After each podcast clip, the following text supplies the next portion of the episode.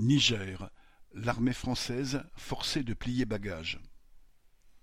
L'annonce par Emmanuel Macron du départ des troupes françaises du Niger et du retour de son ambassadeur à Paris a déclenché des manifestations d'enthousiasme à Niamey.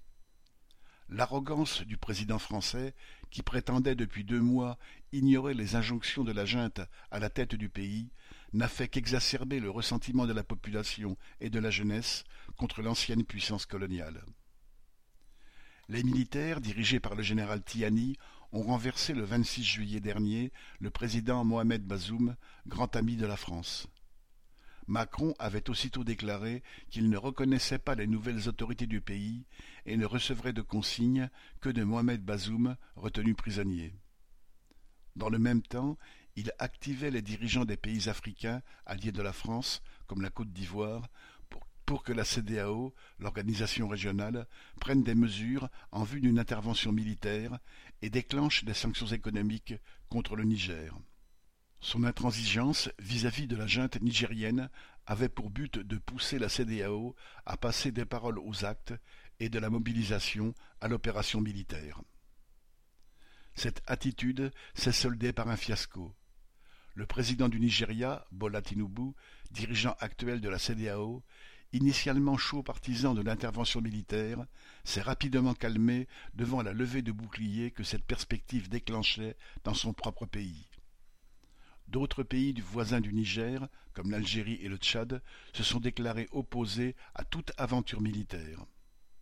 Dans le camp des grandes puissances, les États-Unis, épargnés par la junte, ont pris langue avec les nouvelles autorités que la France boudait et tentent aujourd'hui de faire accepter par la CEDEAO un compromis avec celle-ci.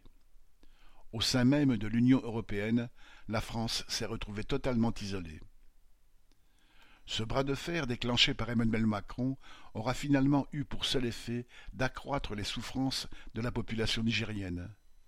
Les sanctions économiques imposées par la CEDEAO, qui restent aujourd'hui encore en application, ont des conséquences dramatiques.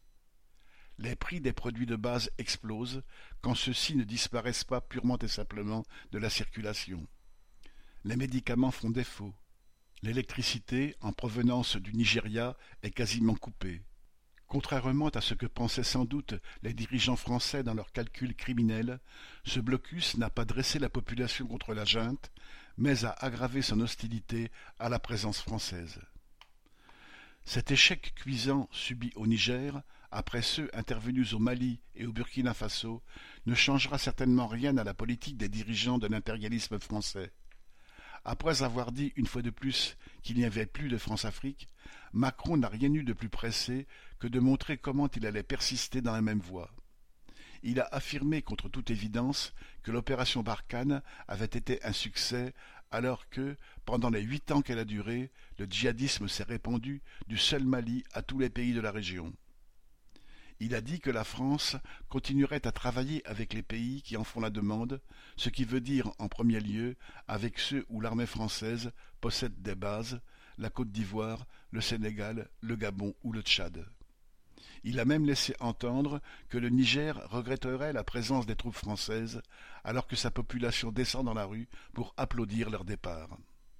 Cette politique de présence militaire ne prendra pas fin avec le départ des troupes françaises du Niger, pas plus que le pillage de l'Afrique par les trusts capitalistes français. Comment s'étonner si elle continue de susciter une haine farouche? Daniel